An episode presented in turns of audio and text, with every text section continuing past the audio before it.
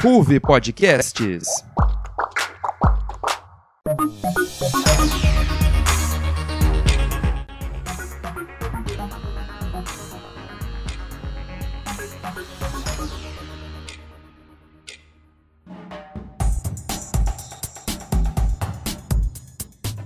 Olá, ouvinte do NJ Notícias. Começa agora mais uma edição do Rádio Jornal da RUF Podcasts. No mês passado, em homenagem ao Dia das Mães, falamos sobre a adoção. No programa de hoje, vamos contar um pouco sobre as principais tradições do nosso país. Acompanhe com a gente a edição do NJ Notícias sobre festas tradicionais. Conheça a história dessas festas, entenda como funcionam algumas de suas tradições. Fique por dentro de como essas festas funcionarão com a flexibilização das medidas contra a Covid e saiba mais sobre a festa junina, o Bumbo Meu Boi, a lavagem da escadaria e a festa do peão. Eu sou Luísa De Paula e está começando a edição do NJ Notícias sobre festas tradicionais.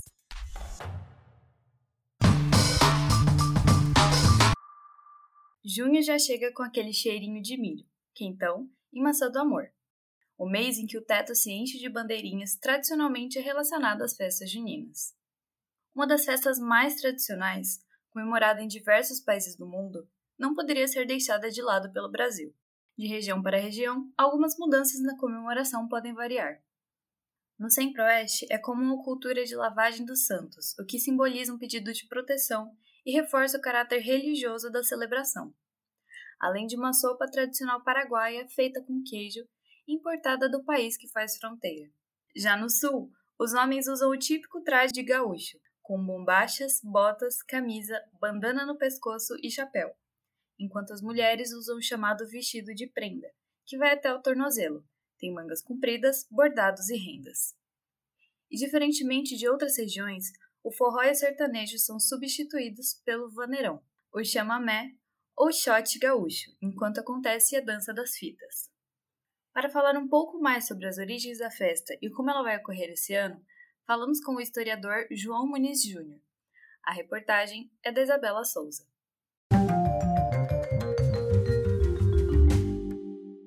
Olá, ouvintes do NJ Notícias. A festa junina é uma das festas regionais mais tradicionais do Brasil e marca grande presença durante a estação do inverno. Porém, o que muitos não sabem é a história de origem do tão conhecido arraial. Seu começo envolveu festas pagãs entre as antigas comunidades europeias e o intuito era comemorar a chegada da primavera após seu inverno rigoroso. Durante suas comemorações, os casais marcavam seus casamentos junto à folia, pois era uma maneira de agradecer aos deuses a vinda de colheitas, prosperidade e fertilidade. Com os povos romanos de tradição católica, era diferente. Rebatizaram o nome das festas homenageando seus santos. Daí entra Santo Antônio, São Pedro e São João como uma forma de levar o foco à igreja e atribuir o valor religioso. E é o que nos conta o docente de História do Brasil da Unesp, João Muniz Júnior.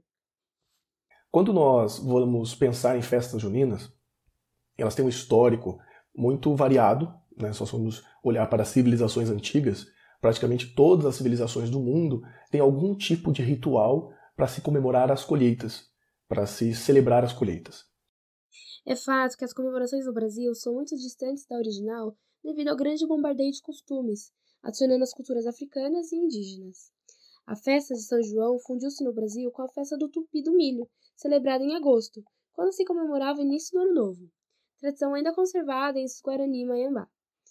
Embora a festa junina brasileira seja uma boa mescla de várias civilizações em diferentes contextos de história, é pouco referenciado tais raízes.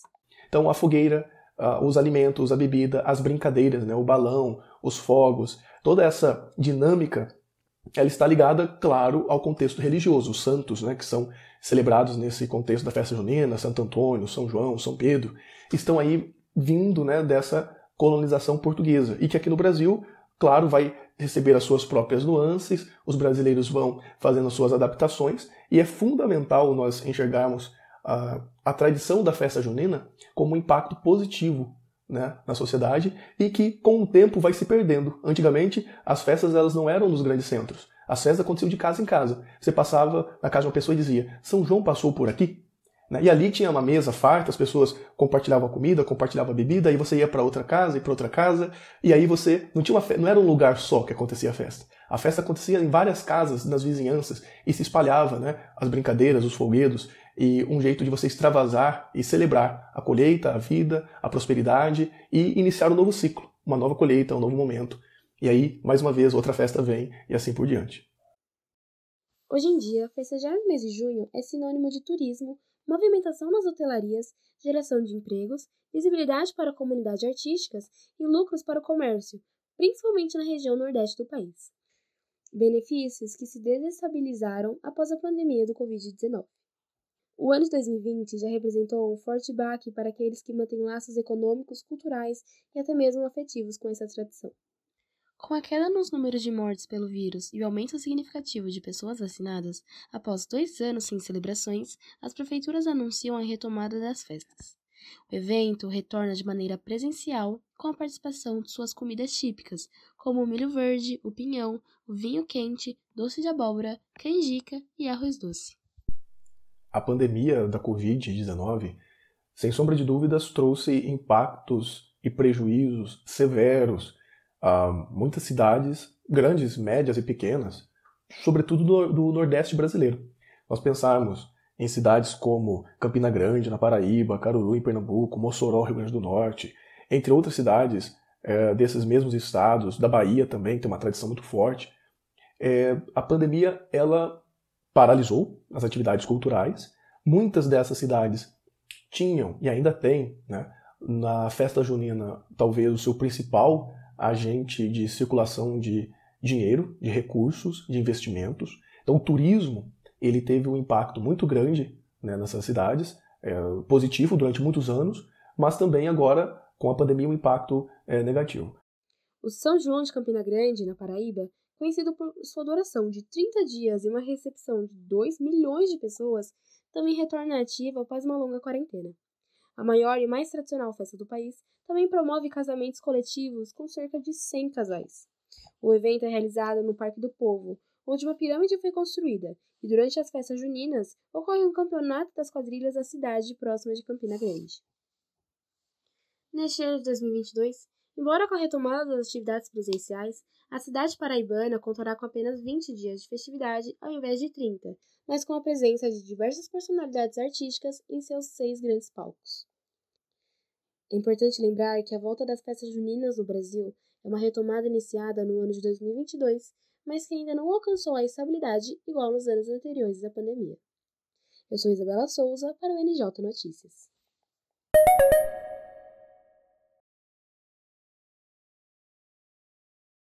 Obrigada, Isa. De um conto popular passado de geração para geração a uma das festas nordestinas mais tradicionais, o Bumba Meu Boi é uma das festividades mais antigas comemoradas no Brasil. A festa sofreu restrições e preconceitos por parte da elite ao longo da história. De 1861 até 1913, a festa foi proibida no Maranhão, visto que era uma festa popular entre a população negra, o que incomodou a elite. Com elementos das culturas indígenas e africanas, a festa do Bumba Meu Boi carrega uma história forte e de muitos significados. Para falar um pouco mais sobre o assunto, entrevistamos Zé Maria Marques, coordenador e fundador do Bumba Meu Boi Pérola de Lençóis. A reportagem é de Amanda Oliveira. Conta mais pra gente, Amanda.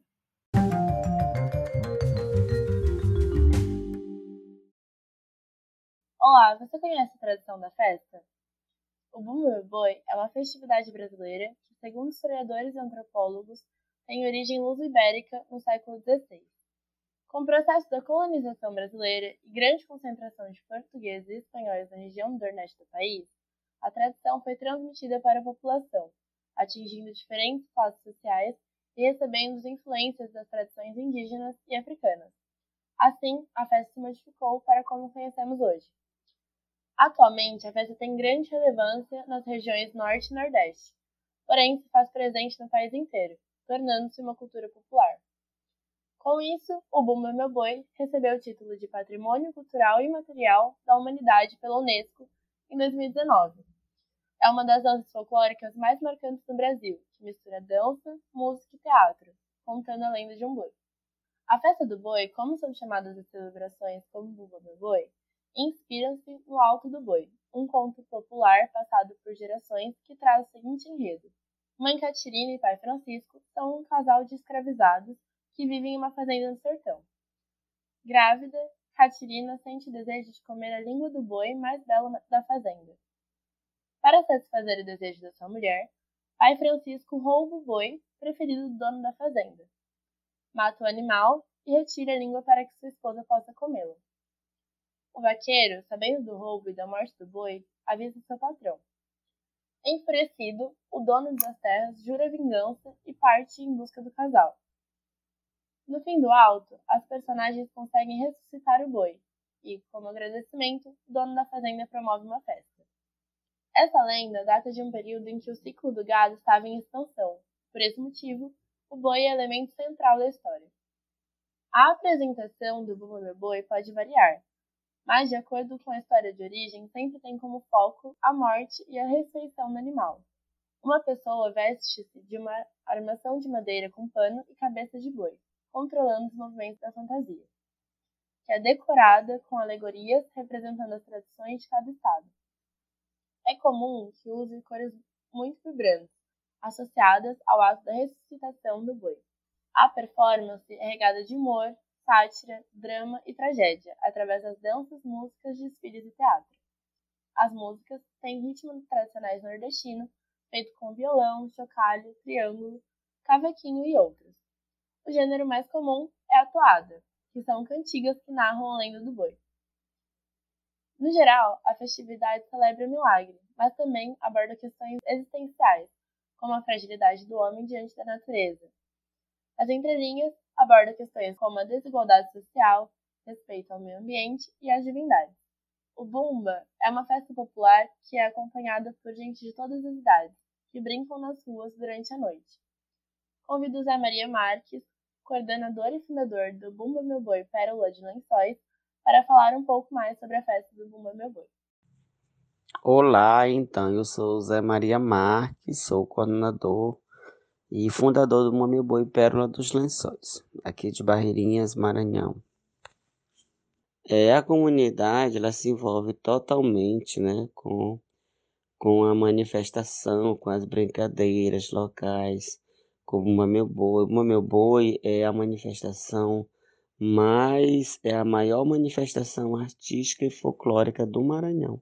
Mas assim, aqui em Barreirinhas, o nosso Boi Pera dos Lençóis é um Mami Boi que já está com oito anos né, de existência. Foi o primeiro ano que dançou foi 2015 e desde lá a gente vem cada ano inovando, a gente trabalha com tema, cada ano a gente aborda uma temática. É em torno de 80 pessoas, um grupo formado é 60 e pouco o batalhão e 14 pessoas que formam a orquestra, né? Com músicos de sopro, percussão, voz. Com toda essa preparação, podemos ver o empenho, dedicação e envolvimento da população com a festividade. O Bumba Meu Boi representa a minha, minha vida. Né? Eu faço Bumba Meu Boi desde mais de 20 anos. Eu acho que 93 três, não só aqui em Barreirinha, mas outras cidades que eu morava, então é, o Pumba Meu Boi faz parte da minha vida. não sei viver sem fazer Pumba Meu Boi, porque senão não sei o que é capaz de acontecer. Então, o Meu Boi representa para mim ter uma, uma força muito grande na minha alma, né? Tem a ver com tudo isso. Então, tem uma representatividade muito forte, muito é como se fosse, é como se fosse, não, é a minha religião. Né? Eu faço, eu acredito, eu gosto, eu vivencio isso o ano todo. Na arte, na dança, o corpo passa a ser uma totalidade que abraça a cultura. Ou seja, é feita uma concessão para o corpo se tornar o objeto daquilo que se quer representar, e assim acontece no Bumba Meu Boi. Segundo o filósofo do frame, o objeto estético sempre privilegia a arte, é sobre a arte que ela melhor exercita o gosto e provoca experiência estética. Podemos associar essa vivência estética às manifestações populares, que reúnem e disseminam formas de viver, ser e fazer seus sujeitos sociais. através de seu canto, de sua dança e de suas ações na organização do grupo, são estabelecidas diferentes estratégias de leitura do mundo, movimentando-se, reorganizando-se, informando-se sobre o meio ambiente e sobre si mesmo. Eu sou Amanda de Oliveira, para o NJ Notícias.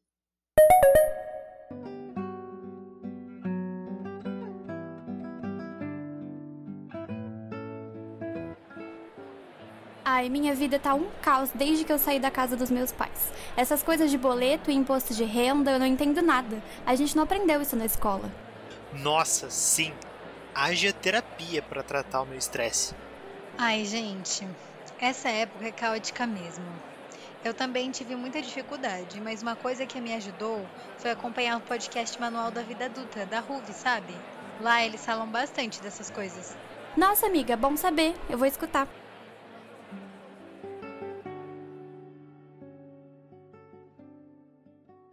Obrigada, Amanda. Perdendo apenas para o carnaval, a lavagem da escadaria do Bonfim é a segunda maior festividade da Bahia.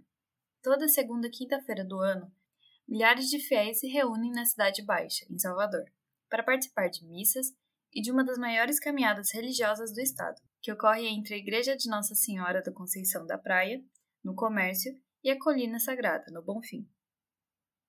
O percurso é repleto de barraquinhas de bebida e comida, feijoada nas casas das pessoas e no comércio, música de todo tipo e pessoas de todos os lugares do mundo. Ao chegar nos pés da colina, a subida é regrada de arruda e alfazema, com pessoas de santo dando banho de ervas. O gradil se enche de fitas coloridas amarradas e pedidos feitos por ali. Ao final da missa da igreja, as baianas começam a lavagem com suas vassouras, flores e potes de água na cabeça. Para contar mais a história da festa, o repórter Edmar Júnior. Conta pra gente, Edmar.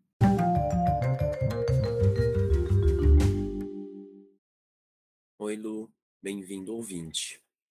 Uma das celebrações mais tradicionais do país, a lavagem da escadaria da Igreja do Senhor do Bonfim, foi cancelada durante o período da pandemia do novo coronavírus. Mas, para não quebrar a tradição, foi adaptada para seguir com novos protocolos de segurança. É uma celebração tradicional que ocorre desde o século XVIII sua origem remonta à Idade Média, na Península Ibérica, e na devoção do Senhor Bom Jesus, ou Cristo crucificado. Integra o calendário litúrgico e o ciclo de festa do Lago de Salvador e é realizada anualmente, sem interrupção, desde 1745. Para o historiador Vitor Porto, as principais comemorações do calendário de festividades populares refletem a tradição da primeira capital do Brasil, são eventos que traduzem a história de Salvador para os baianos e também para os turistas que visitam a cidade. A Festa do Senhor do Bonfim, uma das maiores celebrações religiosas do Brasil, foi realizada sem a tradicional lavagem das escadarias pelo segundo ano consecutivo, em 2022, por medidas de segurança contra o coronavírus. A Basílica Santuário Senhor Bom Jesus do Bonfim adaptou a programação festiva para que os fiéis possam prestar as homenagens e louvores com segurança. As celebrações foram realizadas dentro da Basílica, com acesso por ordem de chegada e transmitidas através da Web TV do Bonfim e das redes sociais do santuário. O aumento de casos de Covid e gripe na Bahia provocou o cancelamento de uma das festas mais famosas do estado, a Lavagem do Bonfim, que reúne milhares de pessoas em Salvador. O anúncio foi feito pelo prefeito Bruno Reis nas redes sociais. A comemoração aconteceria no dia 13, mas foi cancelada pelo segundo ano consecutivo. Segundo historiadores, a lavagem remete à limpeza que era realizada na Basílica para a festa em louvor ao Senhor do Bonfim, no segundo domingo após a festa dos Reis. Para que a comemoração fosse realizada, convocavam os negros escravizados que eram obrigados a realizarem a lavagem da igreja na quinta-feira anterior ao evento. Em 1889, ano da proclamação da República, a festa do Senhor do Bonfim, por determinação do arcebispado, foi proibida. No entanto, no dia 17 de janeiro de 1890, as baianas resolveram desacatar a ordem e dirigiram-se à colina, vestidas à maneira africana, com blusas e saias brancas e rendadas e pescoços ornados com guias de orixás. Munidas de vassouras e potes de barro com água de cheiro, uma água preparada com infusão de ervas aromáticas que, segundo o candomblé, quando derramada na cabeça do fiel, livro de males como mal olhado. A polícia tentou intervir, apreendendo todos os objetos, mas isso não foi capaz de coibir e enfraquecer aquele ritual, pois, mesmo sendo proibidas de lavar o interior do templo, passaram a lavar a escadaria, garantindo assim as bênçãos do Senhor do Bonfim e Oxalá. No ano de 2013, a lavagem do Bonfim recebeu o título de Patrimônio Imaterial Nacional do Brasil, reconhecido pelo IFAM. E apesar da pandemia, a tradição continua mesmo que adaptada. Eu sou Edmar Júnior, de volta ao NJ. Obrigada, Edmar. A festa do peão é uma das celebrações mais tradicionais e conhecidas de todo o Brasil. Também conhecida como rodeio, compõe grande parte da cultura sertaneja e está presente sobretudo na região sudeste, no interior dos estados de São Paulo e em Minas Gerais. Para falar mais sobre o assunto, o repórter Pedro Lucas Araújo conversou com o vice-presidente da Confederação Nacional do Rodeio, Emílio Carlos dos Santos. É com você, Pedro. Oi, Luiz. Bem-vindo, ouvinte. As origens da tradição surgem nos Estados Unidos do século XIX, mais especificamente na Guerra Mexicano-Americana. Em meio às relações entre povos neste período, os americanos adotaram alguns costumes espanhóis dos mexicanos, como a doma de animais, algo que daria origem ao rodeio nas fazendas de gado no centro-oeste do país. Em 1869, uma cidade do estado do Colorado realizou provas de montaria de sela e laço, com a participação de vaqueiros em ranchos. O evento foi um sucesso e ajudou a consolidar o rodeio, que se tornou um esporte competitivo no início do século XX. Nos anos 50, durante a chamada Era Dourada do Rodeio, surgiram organizações que o profissionalizaram. Nessa época, os cowboys se tornaram atletas reconhecidos. No Brasil, o primeiro rodeio aconteceu em Barretos, no interior de São Paulo, em 1947. A cidade já era frequentada por boiadeiros, e o evento surgiu em uma quermesse da prefeitura, o que despertou a atenção do público. A festa do peão foi promovida oficialmente pela cidade em 1956, com o surgimento do clube Os Independentes, e desde então tornou-se uma referência. A festa envolve um conjunto de práticas históricas, incluindo atividades esportivas, culinárias e o manuseio de instrumentos do campo. O vice-presidente da Confederação Nacional do Rodeio, Emílio Carlos dos Santos, fala um pouco sobre a importância dessas práticas na preservação da cultura sertaneja. O rodeio nosso país foi reconhecido como patrimônio imaterial cultural. O rodeio completo, vamos assim dizer, onde você pode ter a oportunidade de assistir um concurso de berrante, esse instrumento de suma importância para o peão de boiadeiro, podemos assim dizer que era o celular da época do peão, a queima do alho, que é uma competição culinária, onde é feita a comida do estradão, que era feita para os peões de boiadeiro. Então, o rodeio proporciona muita cultura. Entre as principais atrações da festa do peão estão as provas, realizadas juntamente de animais. Em território nacional, o rodeio foi reconhecido oficialmente como esporte em 2002, numa lei que dispõe sobre cuidados necessários com o animal, equipamentos e local de realização das modalidades. Algumas merecem destaque, como também ressalta Emílio. A principal prova do rodeio são as montarias, tanto em equinos como em touros. O que os juízes levam em consideração numa avaliação de uma montaria, 50% depende do desempenho do animal e os outros 50% da reação do competidor. Essa prova dura 8 segundos. Essas duas modalidades, vamos assim dizer, são o carro-chefe. Atualmente está sendo muito praticada a prova dos três tambores, que é uma prova cronometrada, ela é contra o relógio. Na grande maioria, essas provas são abertas às competidoras, às mulheres.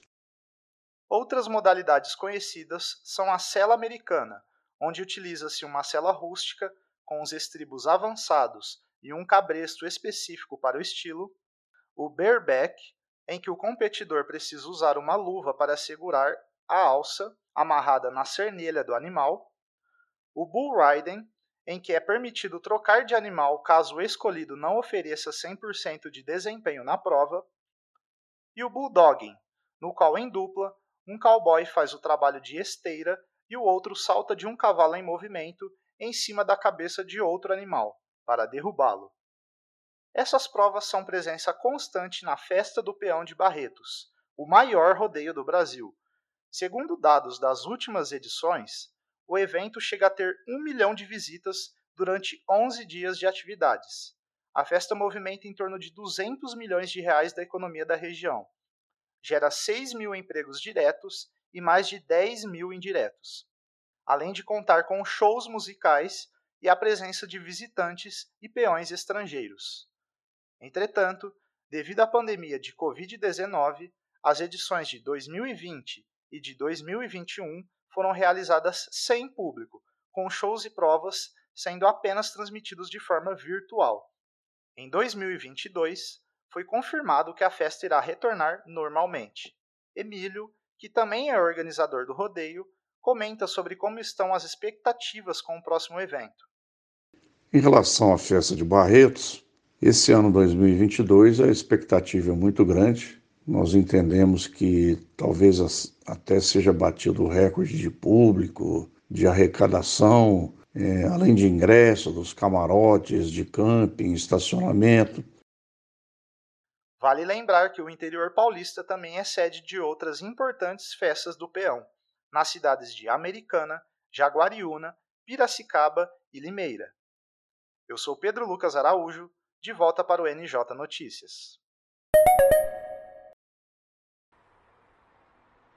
Oh, que livro é esse que você está lendo? Demais, né? Peguei de indicação depois de ouvir aquele podcast Floreios e Borrões. Podcast de livro? Que legal, eu tava até procurando um desse. Nossa, ouve aí. Ele é da Ruby Podcast, sabe? Eles são ótimos. Chegamos ao fim do programa de hoje. Essa edição serviu como uma rápida passagem por algumas das festas tradicionais mais conhecidas do país. O Brasil é um país enorme e diverso em cultura, pessoas e celebrações. Poderíamos ficar falando sobre outras centenas de festas, como a Festa de Iemanjá, a Parada LGBT, a Virada Cultural de São Paulo, o Festival Folclórico de Parintins e o Oktoberfest, mas isso fica para uma próxima edição. Essa foi a edição do NJ Notícias sobre as festas tradicionais brasileiras. Nosso programa produz podcasts mensais lançados sempre na terceira segunda-feira do mês. Compartilhe nosso podcast com um amigo que possa gostar de ouvir sobre o tema. Confira também nossas edições anteriores no Spotify.